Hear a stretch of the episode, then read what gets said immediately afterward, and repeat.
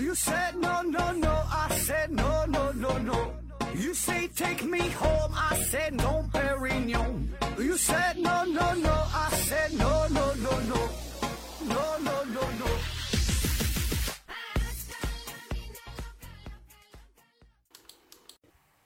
拼命探索，不求果。欢迎您收听思考盒子。本节目由喜马拉雅平台独家播出。呃，今天呢，还是回答听友的问题。嗯、第一个问题，幸福的夏洛提问说：盒子老师，我们普通人呐，总会有一些奇奇怪怪的想法，就感觉呢，好像全世界只有我一个人想到了这个东西。结果每次上网一查，有可能早在十几年前、几十年前，甚至几百年前，早就被某个人研究透透的了。普通人的一生是不是只能这样？我们任何新奇的想法都是已经被别人玩烂的。那基本差不多哈，基本你就是被别人玩烂了。呃，我觉得这个事儿确实是，确实是这样哈，就是从古到今，从时间维度上来看，对吧？这有几千年的时间了，那这么长的时间，再加上这么多的哲学家，这么多的思想家，这么多的贤人，对吧？出出现的这么多人，再乘上这么多的时间，所以呢，一定会产生出 N 多种想法。这么多种想法，一定会覆盖到覆盖到你的想法。所以呢，经过了这么长时间漫长的积累之后，我们所能产生的想法，基本上吧，百分之九九十九点九九九九九九后边无限多个九啊，你这种想法都是别人已经想过的，已经研究过的啊，甚至像你说的，已经被研究透透的啊，很难再有什么创新啊。而且我们的想法呢，都是基于我们的认知。那你的知识水平就是这么多，那么你的想法也就只能这么高啊，不可能也再高到哪里去了啊。那我记得我上学那阵儿啊，上上上那个读博的时候，呃，博博士博士论文啊，要写写这毕业论文，然后我就那时候也脑洞大开嘛，也是想了很多的课题，就感觉哎呀，这个想法太好了，太另类了，我怎么这么聪明，能想到一个这么好的课题去研究？哎，但凡是个正常人，应该。这个应该很冷门，谁也想不到。结果呢，上网一查啊，上世纪早就被人研究过了啊，而且呢，这个已经被淘汰了，证明是不行的啊。所以我想，我们普通人呢，你也就别希望自己有啥特殊的想法了。有一些什么一闪而过，自己觉得很妙的这个奇思妙想，你不妨记录下来，上网搜一搜哈。结果一定是老多人，老多人都都有这种想法啊。所以有一句话嘛，叫“太阳底下无新事”啊。所以咱们。普通人也就能这么普通的度过一生啊，也就是呃挺好的。下一个问题，这秋日提问说，请问盒子，尿意是怎么产生的？呃，感觉自己每次撒尿的量啊并不相同。那你当然不相同了，你你膀胱又不是烧杯哈，不可能每次尿量它量的那么准，它都一样啊。下一个问题，这秋日提问说，请问盒子手手机显示未延长电池寿命已暂停充电，这是什么原理？啊，又是关于这手手机电池的事儿啊！这玩意儿感觉怎么总有人问这个手机电池？回答过了吧？感觉，呃，你说这个为了保护电池寿命啊，因为这个手机它使用的强度、使用时间的长短、充电方式的不同等等啊，这种使用习惯都会对电池带来一些伤害。比如说，有的人可能手机剩百分之一、百分之二才充电啊，这样可能就不太好。建议说，剩到百分之二三十。左右，哎，你就去充，别等它完全用没了再去充。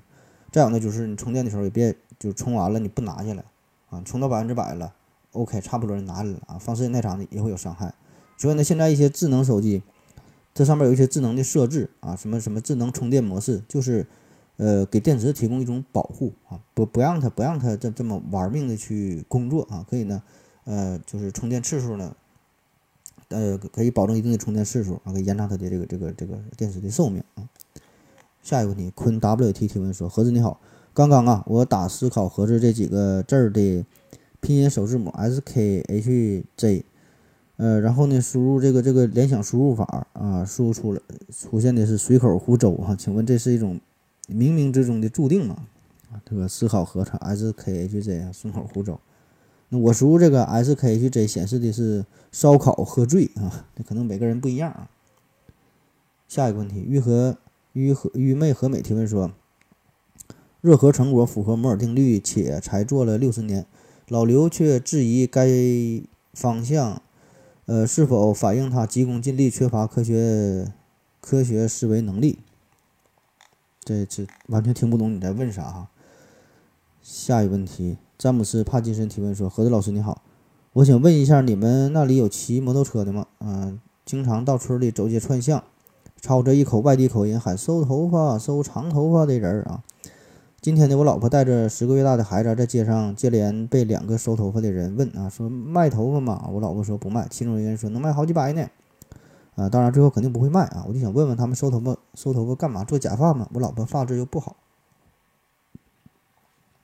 收头发干啥？这个其实它就是做假发呀。收头发最主要就是做假发，还有一些接发，呃，还有一些就这个假发不是说嗯单纯假发套卖那种假发，还有一些比如说电视剧、电影当中演戏用的这些一些一些一些装饰啊，也得用到这种假发，所以这个也是一个很大的市场。再有一些做一些模型啊，做一些工艺品呐、包括有一些玩具啊，一些洋娃娃呀。他用到的这个头发，它可以也可能就是真人的这个这个这个假发。嗯，还有呢，就是动物营养液和这个饲养的添加剂啊，因为这个头发当中有一种角质蛋白，那么这个东西经过化学处理之后呢，可以分解出多种氨基酸啊，可以呢作为动物动物营养液或者是一些添加饲料这个这饲料添加剂当中会用到这些东西。民间还有一个说法嘛，说这个用这个收的头发做酱油啊，那这事儿，且不说这个。理论上行不行啊？是是否真的可取啊？这玩意儿成本也太高了。那酱酱油得卖多少钱呢？你大伙儿也都知道对吧？你也说了，收头发价格确实好几百呢。嗯，这玩意儿它能做出几瓶酱油来？这个，嗯，下一个问题，思考包子提问说：何子你好，前几天追剧啊，看到了老中医，老中医诊脉说，姑娘你可有喜了。我觉得呀，验脉呃验诊脉验孕啊，验性别是基本靠谱的。呃，可是百度一下呢，却都是肯定的的，却都是肯定的答案，啊啊！他说，我觉得，呃，诊脉验孕验性别基本都是靠猜啊，是不靠谱的，啊，可是百度一下呢，却得到的都是肯定的答案。请问何子，中医，呃，诊脉验孕可靠吗？啊，中医这事儿我就是真心不懂啊，这个东西我也没查到，你所谓的靠不靠谱，就是说你得有数据。证明啊，对吧？我给一百个人验脉，一千个人摸这个脉准不准？他没有这数据，所以这我真不知道他准不准啊。我估计可能也能挺准，起码成功率能能有百分之五十吧。怀孕或者是没怀孕呗。下一个问题，这球球提问说，自己很喜欢文学，看过很多经典的文学作品，现在呢没文学书看了啊，希望何子能指条明路。我操，这把你牛逼的，这全世界这么多文学作品都没有你看的了，那你就把你以前的看过的再看一遍呗。下一个问题，群星我的归宿提问说：何子你好，麻烦你能做一期关于相对论时空扭曲描述的引力和量子力学量子量子力学引力描述的引力两者之间的区别或联系的节目吗？很想听一下你的观点和见解，谢谢。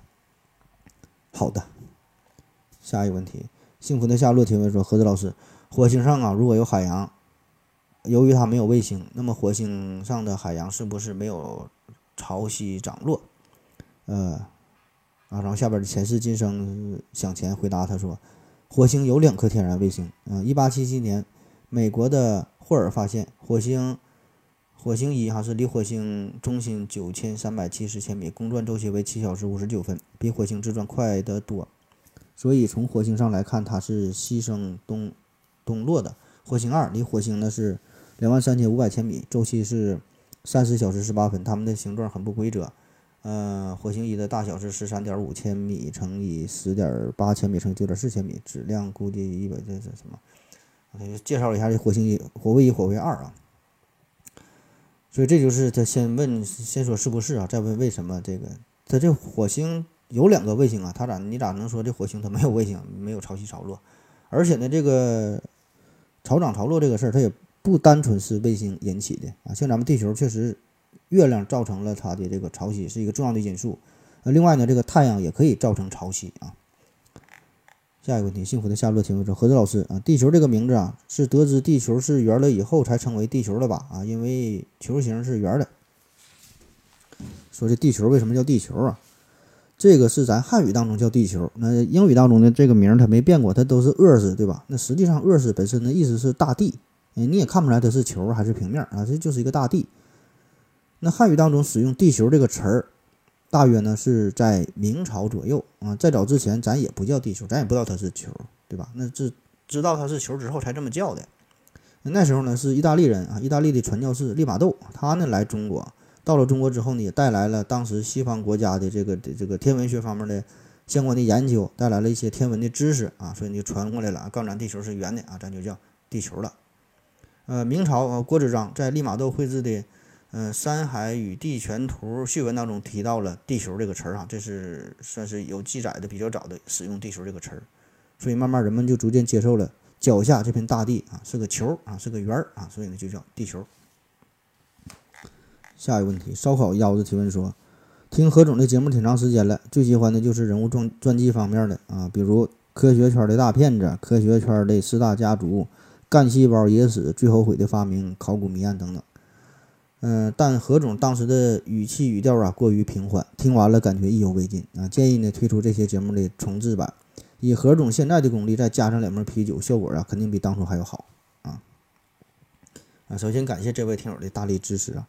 很多朋友都提到过，就是建议咱把以前节目再重置一下啊。确实之前有一些节目不太成熟啊，设备也不行，软件真软，这个硬件呢不硬啊。那这事儿我也是考虑过哈，考虑过，但是现在吧还有挺多新的主题节目还没去录制，所以呢，等到实在没有节目录的啊，真正黔驴技穷，黔黔驴技穷啊，实在这这这江郎才尽，这实在没啥可整的时候，咱再把以前节目掏出来，再再再再重做一下。下一个问题，乞力马扎罗提问说啊，何子老师你好，为什么周六周天不上学，想睡懒觉睡到十点，可偏偏五六点钟就醒了？啊，还想再睡呢，又睡不着啊！但是呢，还没有精神。而周一到周五明明该早早醒的，但就是醒不了啊！经常上学还迟到。嗯，下边有人回复说，可能是周六周日啊，要抓紧时间玩儿啊。其实很多人可能都有这种情况：上学的时候、上班的时候，早晨让你起来起不来哈，一休息了还倍儿精神，啊，老早五六点钟可能就就就醒了。其实因为你每天上班儿。你你你这个规律性的起床啊，其实就已经形成了一个条件反射，就是一个生物钟嘛。所以呢，当你不上班的时候，你这个生物钟仍然会存在啊，它是不受你控制的，所以你很容易在这个时候还是把你叫醒。那么再加上就是你你你你你不上班的时候，心情就比较放松，对吧？你就感觉到休息了，就不着急了，心里没有什么事儿了，所以呢，反倒呢，他就会醒得比较早。下一个问题，愚昧和美提提问说：是否受罗振宇的鼓励走出了舒适圈，所以才做视频？啊，这是说我们公司最近出了视频节目哈，在这个抖音、西瓜视频、今日头条上都能看到咱们做的视频的节目。呃，有兴趣的朋友可以呢关注一下哈，看一看啊。当然我这个也露脸哈，他露脸露的比较少哈，主要是这个节目本身啊。啊，至于你说我这个做视频是不是受到了罗振宇的鼓励，让我走出舒适圈？那是的哈，罗振宇给我打电话了，告诉我说的思考盒子，你快走出舒适圈吧，你快做视频吧。然后我就做了。我没没明白你这个，我做视频跟跟他鼓励有啥关系？跟他什么舒适圈有啥关系？这玩意儿就是想干啥就干啥呗，你非得扯上一些什么似懂非懂的概念，这玩意儿跟舒适圈你说有有有啥意思？你看不懂这跟这有啥关系啊？嗯，下一个问题，这求是提问说，请问盒子，人会因为获得知识而感到快乐吗？为什么？会因为知识不能变现而感到失落吗？啊，这事老刘有发言权的，你可以问问他呀。啊，下边 D D S 七回答他说，获得知识啊，当然很快乐。比如你偷看王寡妇洗澡，发现村长呢和他一起洗澡，这叫知识。然后呢，你想用你的知识换一次和王寡妇洗澡的机会，但是王寡妇不愿意啊，你又你又想。你又想到不能得罪村长，不然呢，你的低保就没了。然后呢，你就很不开心。那这就是知识不能变现。于是呢，你就偷偷偷偷的告诉你的基友啊，结果呢，你的基友是个大嘴巴，到处说。最后呢，你的低保没了，只能去工地儿挣钱，累死累活啊！这就叫被知识所累。你看这朋友解释的多么清楚啊！这获取知识能不能变得快乐？这个东西。分人儿呗，有的人获取知识快乐，有的人不快乐啊。这个他俩之间没有什么直接的因果的关系，对吧？下一个问题，这求助提问说，请问盒子如何看待白岩松事件？其凸显出了社会当中哪些问题？这我不知道你说的白岩松哪个事件呢？白岩松他挺多事件呢，是是是，你说是被封杀那个被央视封杀事件呢，还是这个不会吧？我不知道你是说哪个事儿啊？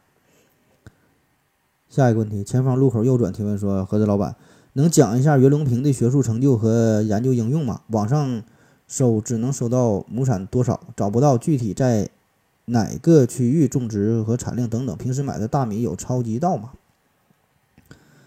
嗯，下边又有人帮着回答说，这个王老师讲过，还有说这个以及啊，他再继续问他说，以及对比转基因作物杂交稻的前景，相互之间的优势和劣势啊，说这个。袁隆平院士啊，说他的这个这个，呃，一些什么成果如何？这个问题也是很多人都问过了。呃，我给你推荐两档节目，一个是《回到二零四九》哈，刘司机讲过，还有一个《科学声音》，汪杰老师都讲过，讲讲的都很详细，啊，都是长篇的节目，你可以回听一下，我就不再复述了。这个内容很长啊，三言两语很难说清楚。嗯，下一个问题，CCTV。财经写螺蛳粉的螺呀是石螺，广东呢也叫做石螺。另外一种跟福寿螺那么大的叫田螺，但所有路边摊呢都叫都把石螺叫田螺，是否反映出了缺乏左行右立的素养？这玩笑开的也不咋搞笑啊！啊，下边帮着有人帮着回答说，左行右立是陋习，乘坐乘梯人右立会导致一边严重磨损，引发故障，大幅度降低使用寿命。最后一个问题，吊盘芊芊提问说：“何子啊，问个问题，孩子学英语的时候啊，发现一个问题，很多动物明明是一种，但它的英文发音不一样。比如，比如翼龙叫 p a t r i c i a n 啊，还有的叫呢 Peter Petros，反正就两不同单词啊。我猜呢，是不是可能是因为有土名啊、学名、拉丁名之分？但我搜索了一下其他的动物，发现有些。”常见的动物的中文和英文对应的也是特别乱啊，比如说红猩猩，有的翻译成 pango，有的翻译成 chimpanzee，还有翻译成 gorillas，啊，就不同这几个单词啊，想问一下如何查找一个动物的正确英文名？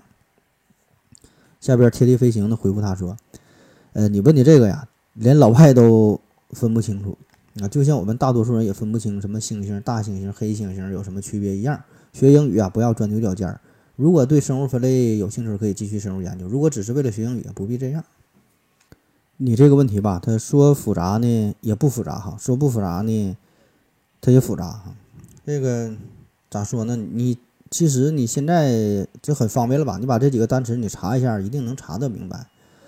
呃，比如说你举的这个例子，他说什么红猩猩有翻译成 pango，有翻译成 chimpanzee，有翻译成嗯 gorillas 哈。那如果你看到的书上面真的是这么写的话，那么只能说明他翻译的有问题啊，可能他不是专业的书籍，比如说给你小孩看的这种书，他可能这么写，这么翻译他是不对的。那实际上红猩猩，拉丁文名叫做 pango，英文名呢叫做呃 orangutan，嗯，chimpanzee 哈，这指的是黑猩猩，而这个嗯 gorillas 哈，这指的是大猩猩。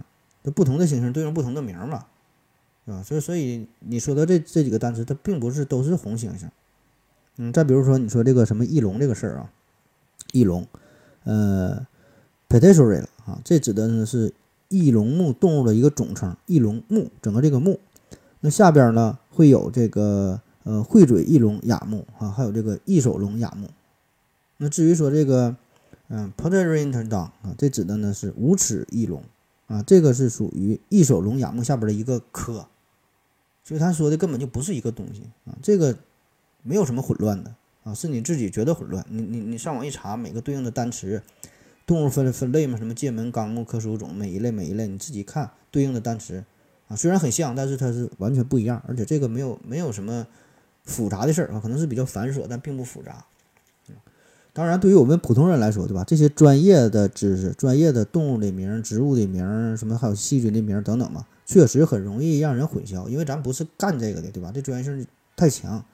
那么翻译过来之后，也也会有出现，呃，翻译错误的地方，对吧？特别是不是专业的书籍，就像我说的，给一些小孩看的这些书，他可能他不是专业人干的这个事儿，他翻译的他就不是一一对应的。而且确实这些生物它既有英文名又有拉丁文名嘛，对吧？它有不同的名字，就像你说还有一些土名，对吧？就是叫的名不一样，更让人看不懂。那一般来说呢，我们都是以这个拉丁文呐作为官方的。这个这个名词，这个是受到全世界所认可的。因为啥呢？拉丁文它一个好处，它可以看作是一门已经死掉的语言啊，几乎是没有人用。哎，好像是梵蒂冈好像是用吧，好像好像剩下几乎没有没有人，没有国家把这个当成是一个一个一个官方语言了。所以呢，一个死去的语言，它的好处就是非常的稳定，对吧？它不像别的语言会随着社会的发展、文化的进步，它不断的演化啊，很多词儿又融入了融入了许多新的含义，甚至会有许多许多新造一些出现一些新造的一些一些词语。而这个拉丁文它几乎没有变化，它它它就是这么多词儿，就代表这些意思，非常的中立，非常的固定啊。所以呢，这个就是在生物学当中哈，这个拉丁名、拉丁文名字，你看一般你去植物园、动物园什么什么看，它下边有英文名对应的，它总会有一个叫拉丁文的名字哈，很长哈，乱七八糟、乱七八糟一堆字母，哎，这就是这个原因。那再往下再往深了说，这就是关于生物学的命名的哈，这个说说这个事儿吧，问到这个这个话题了。双名法这个事儿啊，那咱们以这个植物来举例子，呃，起初在这个植物学刚刚发展的时候，人们发现发现找到的这个植物啊并不多，起名呢也是全凭心情，看它像啥，长得像啥就叫啥。比如说这个狗尾巴草啊，看着像狗尾巴就叫狗尾巴草，也无所谓，大伙儿也都这么叫，也都知道你说的就是这个东西。但是呢，随着这个生物学的发展，植物学的发展，人们认识到的这个植物也是越来越多，越来越庞杂，所以呢，给植物起名啊。这还是一个麻烦事儿，那大伙儿叫的不规范，可能这个地方这么叫，那个地方人这么叫，对吧？两个学者都研究一个东西，它名还不一样，大伙儿一说呢，哎，可能这个就很难进行专业的学术交流啊。所以直到呢这个植物学家林奈出现，他呢就统一了命名的问题，对吧？咱起码把这个名儿叫的一样，然后咱再往下谈呢，对吧？咱说的得是一个东西啊，呃，这个他就提出了双名法。啥叫双名法？啊，其实就像咱们人一样啊，这人都有自己的名字，对吧？咱的人名字是由啥组成的呢？姓和名嘛，对吧？你姓你姓汪啊，叫汪汪什么的；你姓刘叫刘什么什么，对吧？有姓有名啊。那人是有重名的，但是这个呃植物的起名，这个是是不会有重名的，是吧？那具体具体来说，它怎么起的呢？就是每一群明显相同的植物，这是成为一个一个种啊，一个种。而不同的种根据它们之间彼此密切的相似程度，之相似的程度呢，又又就集合成了属。因此呢，植物的属名呢，就相当于人的姓啊，就上边一个大的，就叫一个姓。那每一种每一个植物的种都隶属于某一个姓氏家族啊，也就是植物的这个属。而指称这个种的单词，就是相当于植物的名啊，就是后边具体的具体化了。专业的说法呢，就是种加词。于是呢。属名啊，加上种加词啊，就构成了一个完整的植物的双名的这么这么一个命名系统。比如说哈，毛茛属哈，这是植物当中一个属哈，毛茛属哈，嗯，renicularis，反正就是这么一个单词吧。它又包括下边有很多的种，所以呢，这个种内的每这个属内的每每一种这个植物哈，它这个属名都是一样的，前边打打头的这个单词都是嗯。Ranunculus 就这这个单词，而这些种的名儿还叫种加词是不一样的。这个就是根据某某个植物它具体的特征来命名的。比如说，呃，有叫匍匐毛茛啊，那就呃 Ranunculus 呃 repens 啊，repens 呢拉丁语就是匍匐的意思。比如说硬毛毛茛啊，Ranunculus 啊 h e r i s t i s h e r i s t i s h e r i s t i s 就是拉丁语当中硬毛的意思。再比如说鳞茎毛根啊，那那都是毛根嘛，毛前边的还是叫呃 Ranunculus，嗯 b a r b a b a r b a s b a r b a s 呢，这就是具有鳞茎的这个拉丁语的意思。你看，所以前面就相当于前面的名儿，呃，前面的姓都是一样的，后边的这个名儿名儿不一样啊，但是它们都是属于属于同一大类的啊，这叫双名法。说了半天，应该你是没太听懂是吧？不管了，就这样吧啊。嗯，好了哈，今天的节目差不多就就就就是如此了。感谢您各位的收听啊，谢谢大家，再见。如果您也想提问的话，请在喜马拉雅平台搜索西西弗斯 FM，在最新一期的节目下方留言即可。欢迎您的参与。